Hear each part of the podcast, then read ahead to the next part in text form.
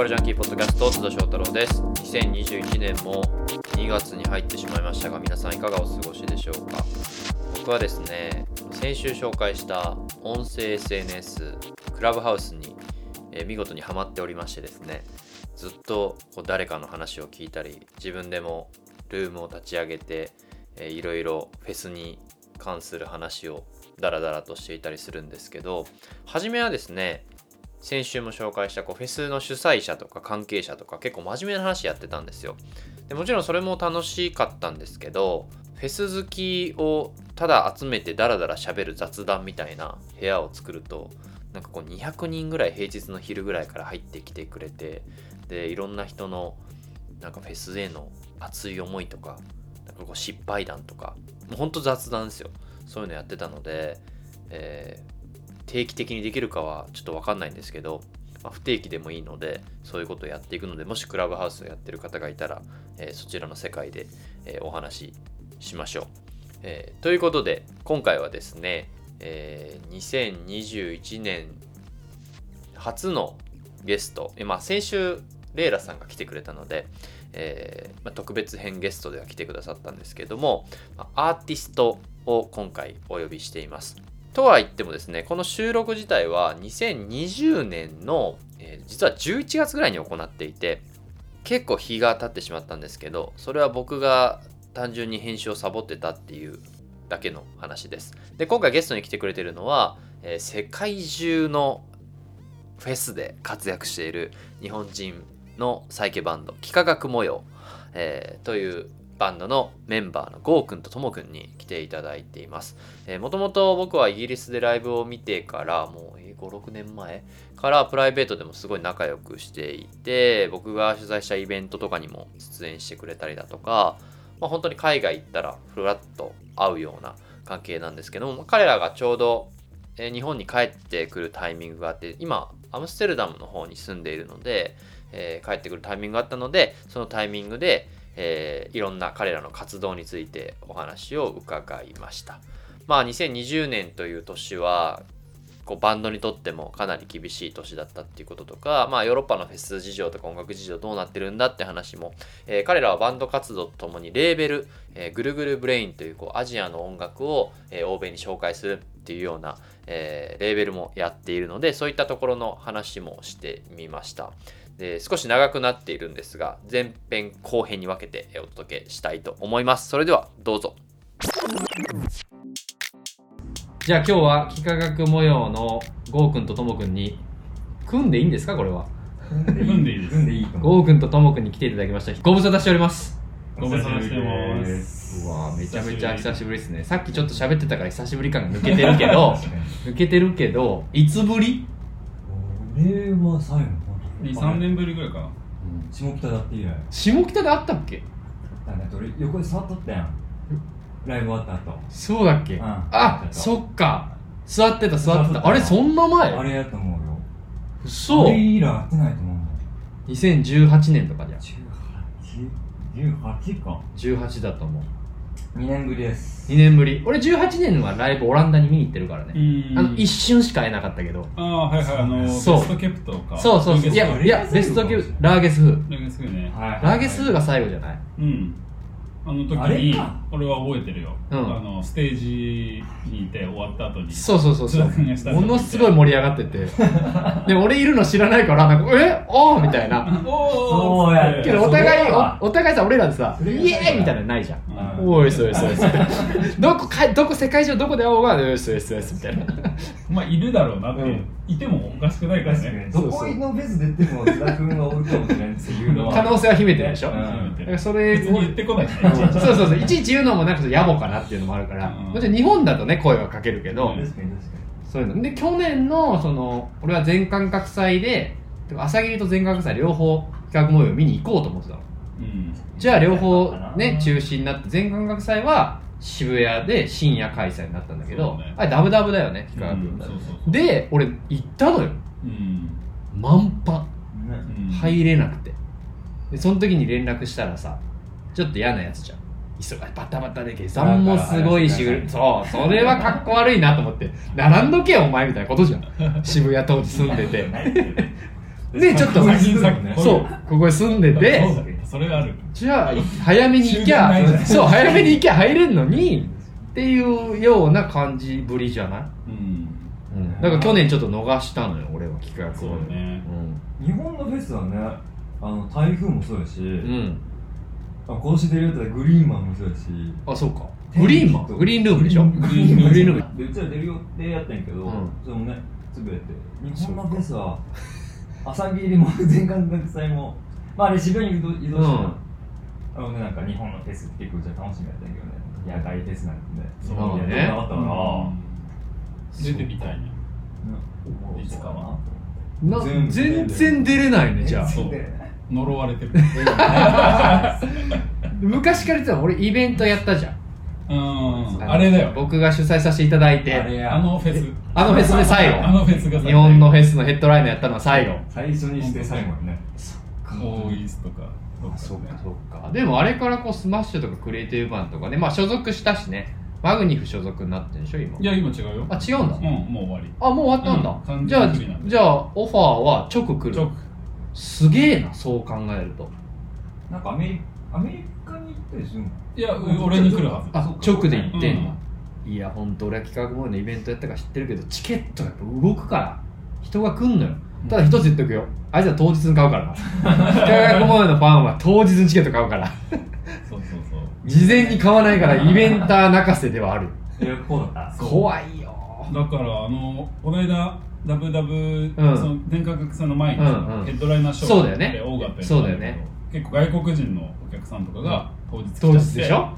でわーみたいな。もうソールドアウトしたみたいな、うんうん。だからどうしようみたいな感じにはなってるっていう話は聞いて、そうね。毎回それ気をつけた方がいいよ。で結構、ねで日本住んでない人 観光客とかはやっぱさ、うん。わかんないじゃんピアとか。そうね。買うの。そうやわ。フラッと来るわな。そうそうそうそう。なんかあやってる。うんやってんねみたいなホームページ見ていそうなんだよね、や本当当日に売れるバンドですよ。どこ行ってもパンパンだよね。この間ラゲスもパンパンだったし。最近スカスカのライブとかやってんの？このコロナ前。スカスカはスカスカでもないけど、えっと、去年のな感じ12月がにアメリカ行った時とかは、うかなりなんか小さい町だったのノースダコタとかおおなるほどね。なるほどね。普段全然行かない、うん。無地でなんもないなんかね奈良みたいなちょっとバーみたいなとこで。ほうで要は久しぶりにやってそれとかはでも4 5 0人とか。あーでもそれぐらい来るんだ。40人とかだからまあね結構そういう感じだったけど。うーん。仙台や仙台。仙台そっか仙台やったんだ。それは結構前だよね。2017まあ今やったらちょっと変わってるかもしれないけどね。その時は仙台は入らなかった、なるうん。ほどね。小さいまあ小さい町っていうか地方うんうんうん。行くとこまあそれはね大きいバンドだったとしても時期とか曜日とかにもよると思うし、なるほどね。そんな幾何学模様のお二人でございます。はい。えどうどうでした？今年2020年の活動は。そう。何してたの？2020年はね、うん。えっとそうだ2018年に出しの終わりに出したアルバムうのん。サイクルで、まあ、ずっとツアーしてて、うん。ノンストップでほぼ、はいはいはいはい。でやっぱオセアニアとかさ、うん。は来づらいじゃん。うんそうね。だからその2020の最後でオうん。ーストラリアとニュージーランドやってたのよ、あそっか。だから今年の2月ニュージーランド行ってうん。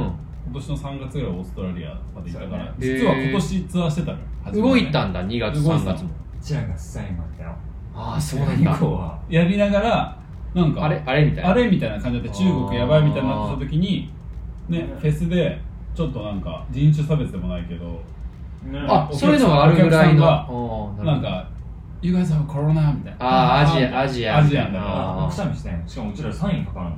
サインとかうん。しかもそれ受けるのがそのなんていうかワールドミュージックフェスみたいな。らウォーマンとあウォーマット出たの？そうそうそう。そうなんだ、うん。俺のいとこ行ってたよ。あ本当？うん。ウォーマットはオーストラリア最後だったんだよフェス。そうそうそうそう。それ出たの。そうなの？ウォーマット。ちょ寄ってよ。ギリギリ逃してたわ俺。でサイン会で龍が寒くてくしゃみしたらなんかオーストラリアにコロナ持ってくんじゃねえみたいな。あーサイン会に来とる人がなるほどんなやつと思ってまあそまだ何者かも分かってなかった時期だよねそうだよね。2月3月あれ。2月の終わ2り月の終わりか。なんか韓国のバンドとか、うん。もう本当入国ギリギリやって、うん。オーストラリアの韓国のビーチめっちゃうんうんうん。俺もニュージーランドまで飛行機買っとったんやけど、うんもうなんか飛行機がすげえ変わり始めて。あー中へ国系だとダメみたそいうな中国系中国経由したらオーストラリア入りませんいみたいな。かでチケットがねいろいろ変わったりしてまあなんとかやったんやけどうへちらの後に実はちょっとステレオラブとか、うんうんうん。あの辺はオーストラリア終わって結構23月だよねオーストラリアフェスがいっぱいあってそうね夏だし。夏だからねうん。もともとみんな途中でキャンセル。プラス日本には来れなかったみたいなあそうか日本そう3月にそれで日本来たりすんだよね。そうそうそうだ。なかったなかった。でまあそれが初めでしょ？でうん。そこからはもう完全になくなって、うんうん。そうでなんかシングルを打ちたいんですけど、うんうん。そういうなんか1週間で作ってくださいみたいな。そういうちょっと企画ものみたいな、そういうのがちょっとやって。であとまあねなかったからただ曲作ってたえおうちタイムとかはさあれうんメンバー揃ってたの？じゃ全部リモーリモートでやったの？そう。じゃあ後で音組み合わせ。家で叩いて。家のそうなんだ。ドラマって、一瞬でやった。俺なんかだからちょっと取りためててそれをちょっと最後アレンジしてタイトルつけたのかなと思ったら違うんだね。そうそう。あれメキシカンサマーのうん。企画みたいので、まあ、はあとりあえず1そうなんだ。曲ほんと1週間とか2週間とかでできる、もうすぐ出せる、へえそうか。だからまあ面白かったけどね。もう一枚出したよね。あの。もう一枚？ももう一個しシングル、うん。あサブポップのやつか。ああそうだ。あれも今年やったか。あれも二曲入りのやつ。そうそう。あれはねうん。そうそうあれもえあれ作ったの去年。あれは作ったんあだけどそれは去年なんだ。去年レコーディングしてて。あそっかそっか。そのツアー中の間に家でへー。家で二人の感じでえーそれでみんなで合わせて。みんなで合わせてそれはじゃあみんなで合わせてんだね。合わせてない。あ初めのやつ、サブポップのやつは。合わせてる、うん。おうちタイムは合わせてないんだ。お家で。だからあ竜ー。竜の下あるだけそっか。送ってもらってそっか。それミックスしてみたいな。へえそうねこれ説明すると企画模様は今郷友の2人がアムスにいて他のメンバーはいろんなところにそうそういるという認識で大丈夫。全員東京。今全員東京、うん。あそうかそうか。ダウドももう戻ってきたんだね東京。そうそうそうそう。いや本当に多国籍バンドなんだよね。うん。で全員日本人よね国籍は。全員日本人国籍はね。一応ね。でもどこにいるか、まあ、俺もだけど本当わかんないし。アムスだって俺行った時いなかったからね。止めてって言ったら今その時はツアー中ですって。鍵貸そっかみたいに言われて。た それはちょっと気使うわっつって。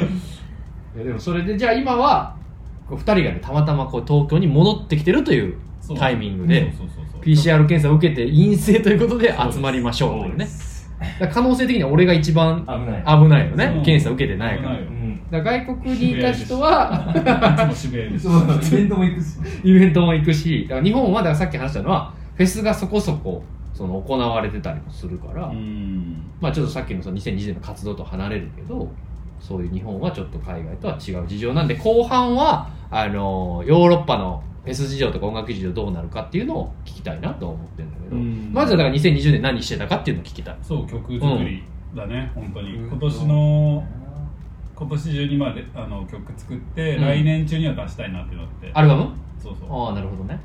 でもまあそれもさ今まではやっぱツアーの前に出して、うん。PR やってツアー行くみたいなのがあったじゃん、うん。でもそれが今ねツアーないくてももう出さなくちゃいけないみたいな。はいはいはいはいで別に出さなくても出してもさ別に新しいバンドって今出てきづらいじゃん、うんうんうんうんうん。ね。そうね。だからそんなになんかこっち次第みたいな感じがあるからそれはちょっと難しい。あのモチベーションを保つのにさ、はい。そうね。そのいつでもいいですよみたいな感じだから。そっかこれに合わせてやってくれとかあのそうそう。そうでっかいフェスに出るから今年はこういう流れで行くみたいなっていうのものがないから一応自分たちの中で、ね、レッドライン作ってそうね。や夏休み前半みたいな感じだよね。別に今やんなくても そうそうそう。いいんだけど今やっとかないと。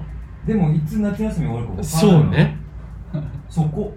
だからうちらもう4月までには全部完成させて、うん。夏なんかアメリカとかヨーロッパも、うん。まあ、ヨーロッパは多分夏ぐらいからなんかかもう分かうんらんけどね、うんうちらもフェスのオファーとか来たうんうんりするんやけど、うんツアーっていう感じ、うんうんうんうんはもしかしたらアメリカ中来年の秋冬はいけるかもしれんっていうところやけど、うん、それもわかんないよそうでも一応そこに合わせて。一応その秋冬のお欧米。そうそうそうそう。一応ねあるというまあ、前前提でやらないとでもも今から組んどかないと。うんそうそうそう。でもそれがもしも完全になくなるか、うん。それでも来年のじゃあ4月5月にその2022うん。2年年の4月5月からしか無理ってなったら、ううん。うんちらももしかしたら伸ばすかもしれないし、まあそうだよね。伸ばした方がいいかもしれうんうんないし、まあ、それかもう分かんない。アルバムじゃなくてシングルとかでバンバン出してそういう感じうんなるほどのね。になるか。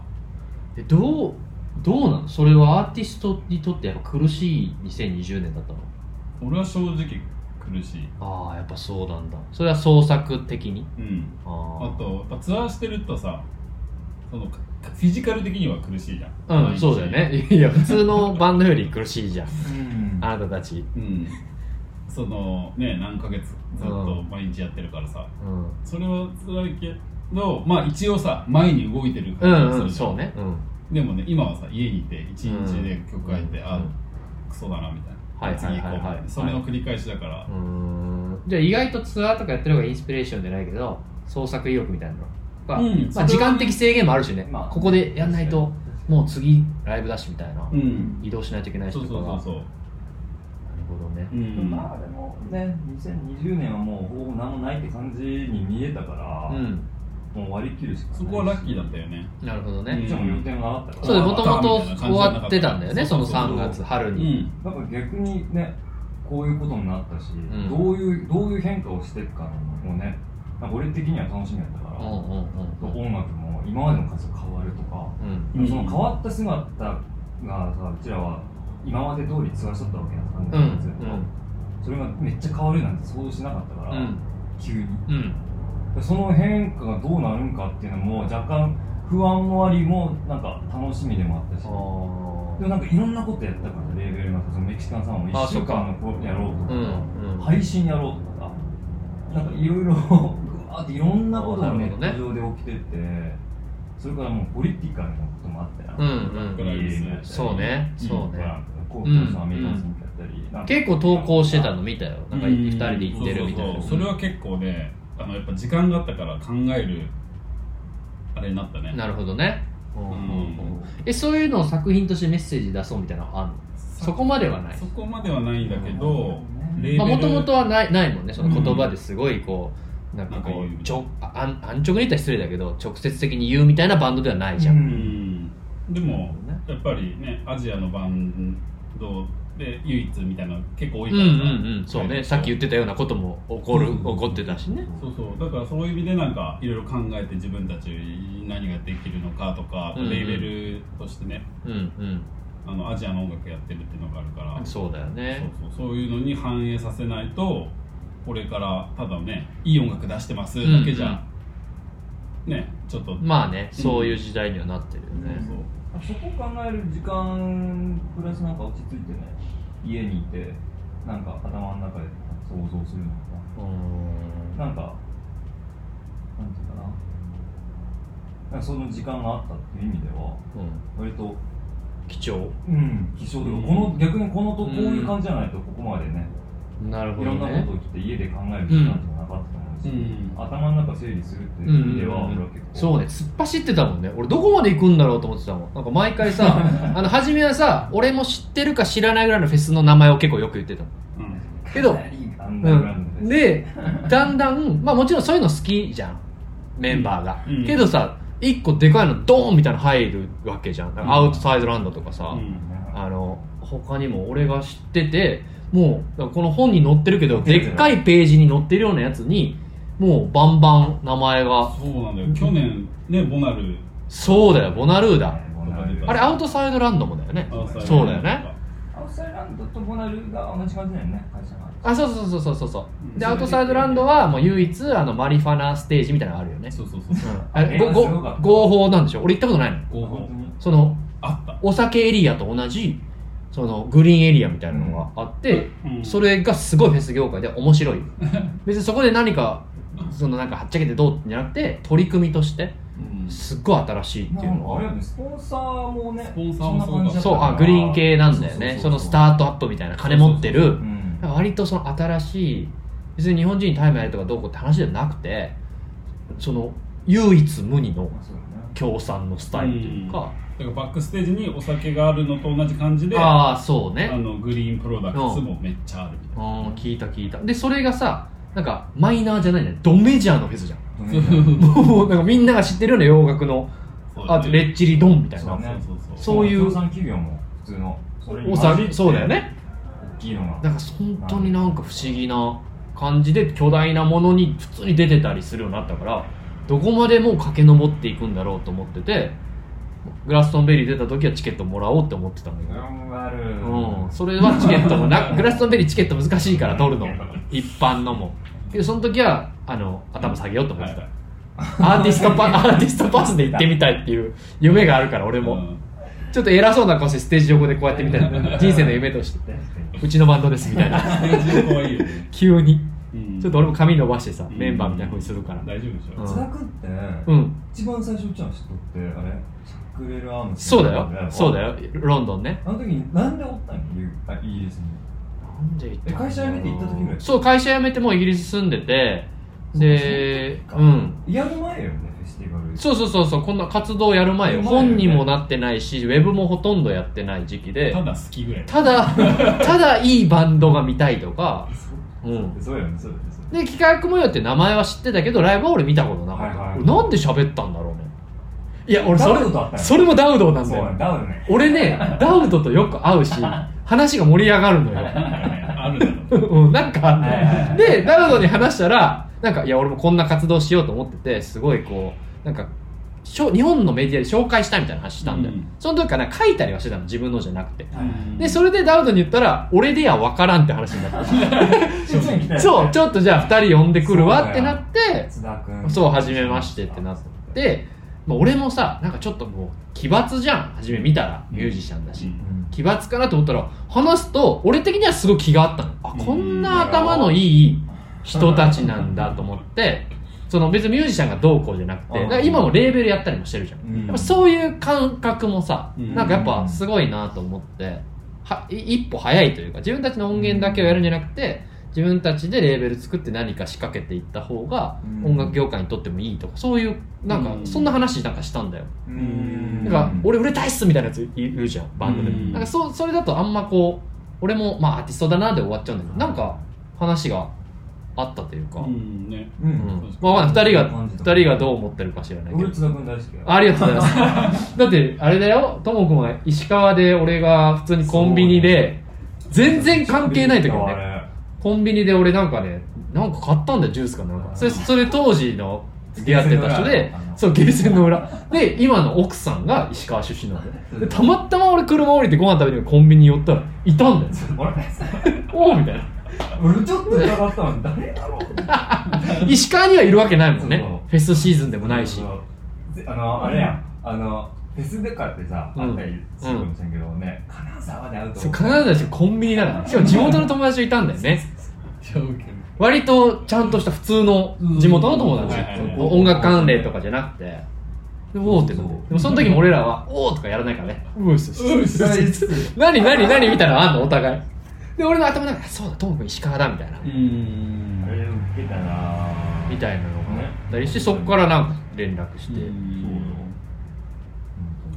でフェスであの何も言わず会うっていう関係かな、そうよね。うん、だからさっき話したけどだからレーベルもやってるわけですよ。ぐるぐるブレイン。どうなんですかぐるぐるブレインは？今年はねいろいろいろいろありましたよ。でそれは基本的にはアジアのバンド、まあ、サイケとかそういうバンドを扱ってヨーロッパに、まあ、下ろすじゃないけど、うん。ヨーロッパを市場として戦ってるって感じでしょ？そう初めはねそういう感じでやってて、あそうだ俺そこまでのイメージ。そうそうそう、うん。でなんかねまあ今年でねいろいろちょっと、そうだね。まあ、ブラック・ライブズ・マターとかが結構、ううんちら的にはねオランダにいたし、はいはい。ねうん。結構インパクトあったから。そうかオランダは割と黒人も多いもんね。そうそうでまあそういうのなんかちょっと意識して、うん。そのまあ文化的に文化的なことをやってて、うん。でまあいろんな文化を出すとかさ、うん。うんなんかねっていうのをやってる時にお金をプロフィットを稼ぐ。うんうんうん稼いでねあの社長というかさ経営者が取るうん。形態っていうのが、なんか結局そこにお金がいってそこもね、こういうところを使っ出してるっていうのは分かるんだけど、うん。結局ねお金はそこと半々みたいなさ、うん。うん。で半分はそっちに行くみたいな、うんと仕組みにがなんかあんまりうちわ的にしっくりこなくなってきた。ああ今年ね、うん。特にね。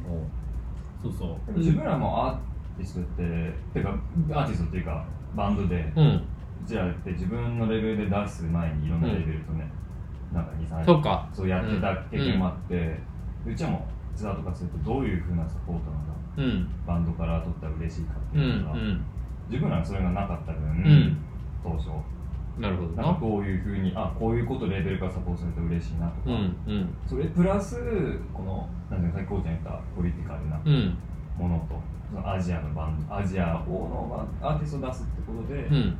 なんかどういう意味？なるほが自分らでなんか作作れるんだろうかっていうのをしっかりなんか今までうわーって頭にあったものをうんうん。もうちょっと固めて、うん。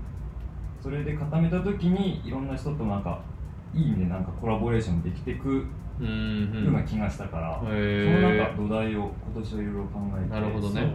そうだからだね例えばアーティストが100%取れたら一番いいじゃん。まあねそらそらそうね。究極言うとね。究極言うと、ん。けどそれだとビジネス的には成り立たないわけじゃん。そうそうそう。だからそこに近づけるためにはじゃあどうすればいいのかってなった時に、うん。まあね例えばオランダとかだとさ、うん。ファンディングとか、うん。うん。あのそういう政府の文化系支援とか、うんうん。EU のやつも使えるし、はいはいはい。あとまあ日本の、ね、ジャパンファンデーションとかうん。ファンデーション系もとかもちょっと今見始めてなるほどなそういう。うちらの給料だけそこから出てれば、うん。ね、そのやってることは同じでも別うんうん。にそこの100%アーティストに行ったらなんかもしかしてねそういう感じがもしかしたらできるのかなっていう、面白いなそういうことか。別に。なんか今そのなんかやっぱりそういう考え持っていくと会う人もうんなんか自然とつながっていってなるほどね。なんか話していくとやっぱりそのオランダにしても、うん。その分アーティストにファンドに出すお金がうんうん。やっぱり白人のうん。あのコンサバティうんうんうんうんその音楽大学ちゃんと出てしっあーはいはいはいはい。かりしたうん。クレジットがないといけない、でもアートってクレジットがあるからアートなのか。うん。昔はやっぱりそういうもんやったかもしれない、アートの歴史ってやっぱうんり。お金持ちがいて、うん芸術をやってるけど、でパトロンがいてうん。それを。うん。でもそれはやっぱ当時の時代のば時代のなんていうかなコンテクストが。あって、んうん。で今ってやっぱりそのねやっぱりすごい変わったから、うん。しかも今年はね白人がすごい気づいた、うん。気づかされたうん。時であっちも自分からねそこをやっていかないと、うんうん。ね会社のなんていうかなそのなんていうかソーシャルレスポンシそうビリテソーシャルレスポンシビリティはいはいはい。ィもあるしそうだね。うん。があるからそこにうちらがやっぱり行けたりすると、うん。そのよりアーティストに。そうねそうね。よりアーティストに還元できて、うん。そしたらいろんな人もっとねいろんな人も雇えるかもしうんうれないし、んでいいそのなんかお金お金で人を増やしてなんか巨大化していくんじゃなくて、うんうんそのにもともとがあるその文化っうん。ていうものをなんか支援するお金を使ってなんかなるほどね。そういうの結構ヨーロッパなんか多そうだよね。そのファうんンこの文化芸術に対して支援するみたいな。うん。でそっちでちゃんと、うん、にそれを使いながら作品の例えば売り上げを100%戻すみたいな新しい形ができれば。できればいいなっていうのが結構だんだんちょっと道筋が見えそうっていう感じかな。うん。レベルに関しては。でもそこに気づけたのはやっぱ今年はすごい良かったなんか逆にね俺この間そのヨーロッパのミュージシャンと別のミュージシャンとなんか電話で話したのは、ファンドみたいなのあるって話してたわ。なんかこううん。いろいろ出るんだよみたいな、うん。多分日本より多いんじゃないみたいな、うんただやっぱもらう人が割とそのクラシックとか、うん。そういうのをもともとそういうのをもらってやってたような人たちがやっぱり最初最初にその仕組みを使って助けられてるから、うん。バンドとかクラブシーンまでは落ちてくるのは時間かかるんじゃないかなっていう話はしてたけど、うん。でもそういう動きをここっちがしていけばまあってことだよね、うん。別にその文化のお金ってアングラが使っちゃダメっていうのも別にアングラがどこかアングラかわかんないけど、そうそうアングラとうん。かね、うんそれがなこのあれもないしさ別にそのピアノ弾いたりさ、うん。その交響楽団だけが芸術だけっうんていうわけじゃないから、そうそうそう。なるほどでもそれするためにやっぱり自分らの活動のしていること。うんうん。でしていることでどういう意味があるかっていうのをちゃんと言葉に言えて。確かにしっかり言えるような状況状態じゃないと、うなかなかグワーってレベルやってあいいもん出してますうんうんかっこいいもんただ出してます。じゃダメだよあやっぱりそこにねつながれないっていうのもいろいろ今そうだ年分かったし、ね。しかもそれでまあ日本で活動して日本の市場でやってるんじゃなくてこう海外出てアジア人としてって見られ方も多分するしで世界中回っててでその中でどうしていくかっていうのを多分なんかそれを考える時期になったってことそうだだねね。うん。ここは結構なんか貴重な時間を使えたなっていうのは。なるほどな。めちゃめちゃレーベルもちゃんとやってんじゃん。いや初め行くって言った時なんか なんでヨーロッパ行くのって。いやレーベルで。なんだっけな。初め言ってたのやっぱアムスが近いって言ってたよ初め、うん。どこに行くのも近いからツアーもやりやすいし仕事をするってなったらパパッてどこでも行ける位置でうん。レーベルなんだみたいな、あああなるほどなったけどもう一歩深いところにいるね今なんか、そうそうプラスやっぱり今までそのやっぱ日本から出て、うん。ヨーロッパアメリカその西洋のうん。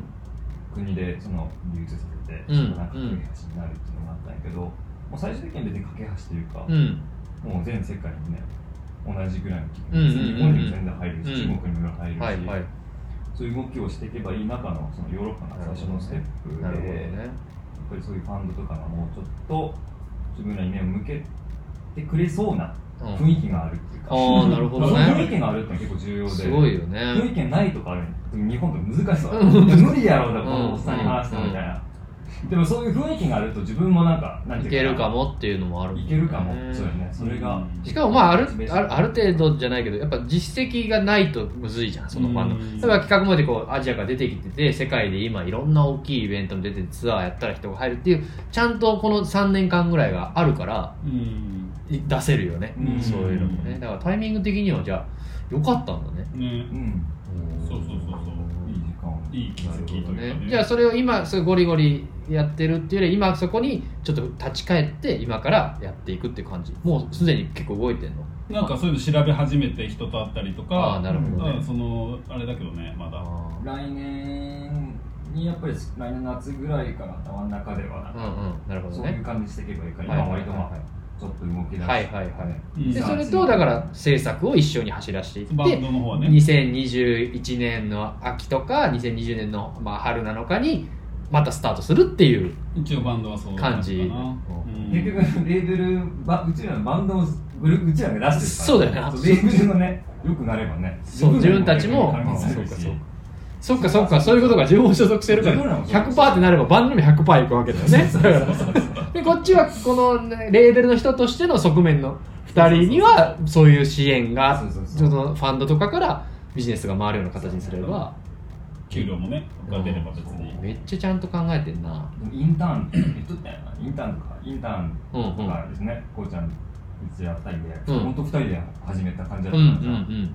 本当ゴーちゃんと俺でねいろいろ話してそうね。決める感じだったけどね、インターン入ってあインターン？いろいろ23人経験して、うん。うん。この人じゃあちょっとメンバー新しく入れてみようとか、第三者が入るっていう経験もここ12年であってへえそれは現地の人？今はねポルトガル人の人がへ一緒にやえってんだけど。そうなんだ。うん。もともとはバンドのファンとかレーベルのファンってこと？そうでもないよね。ただなんかそうでもないただ来たいラジオで働きたかったのとあーじゃあはいはい。レベルもなんかいいなと思ってたの。へえそうなんだ。うん。でももっと増やすためにはね例えばねそれこそうちらもよく言うんやけどその音楽業界にもっと女性の視点っていうのがあった方が、はいはい。やっぱりそのダイバーシティがちゃんとうんリスペクトされるような、そうね。ダイバーシティがあるけどリスペクトされてなかったらさ、うん。うん結局あんまり変わらないと思うしそこのあそのね。ためにこのアーティストだけじゃなくて運営する側もうんうん。あとなんか決める側もやっぱりもうちょっと女性の意見。わかるわかる。俺もすごい最近。を力が欲しいから、うん。そことかもやっぱりいろいろ考えていくとやっぱりねじゃあちょっと適当に手伝ってくれよとかじゃなくてしっかりね働いてくれた分のなんていうかな報酬が出せて、うん。ペイでちゃんとできるね。できて、うん。インターンだけじゃなくてね、うんうんそこはインターンとか通してやっぱり分かったことやって、なるほどね。めっちゃビジネスマンじゃん。うん。ビジネスマンまあビジネスマンっていうか。出たビジネス。小学部。うん。ビジネスマンっていうかなんだろう。ちゃんとやってるね。あーすごいね。じゃあちょうど良い1年だったのかもしれないそうね。だねということで幾何学模様のゴーくんとともくんにゲストに来ていただきましたけれども、えー話自体はまだまだ続いたので、えー後半次の回にお届けしようと思うんですけどいや本当にね幾何学模様は世界中のフェスに出演していてこうさっき出たフェス以外にももう本当に何百みたいなフェスにおそらく出演しているので、えーぜひぜひその活動をチェックしていただければと思います。日本でも、えーライブが決まっているようなので、そのことについても後半話してもらえたらなと思っています。えー他には、そのヨーロッパの音楽事情、フェス事情、先ほどは企画模様のバンド自体の話だったんですけど、まあ、シーン全体の話とか、まあ、2021年、えーこの音楽シーンとかフェスシーンがどうなっていくかっていうのもミュージシャン目線で語ってくれています。後半もお楽しみに。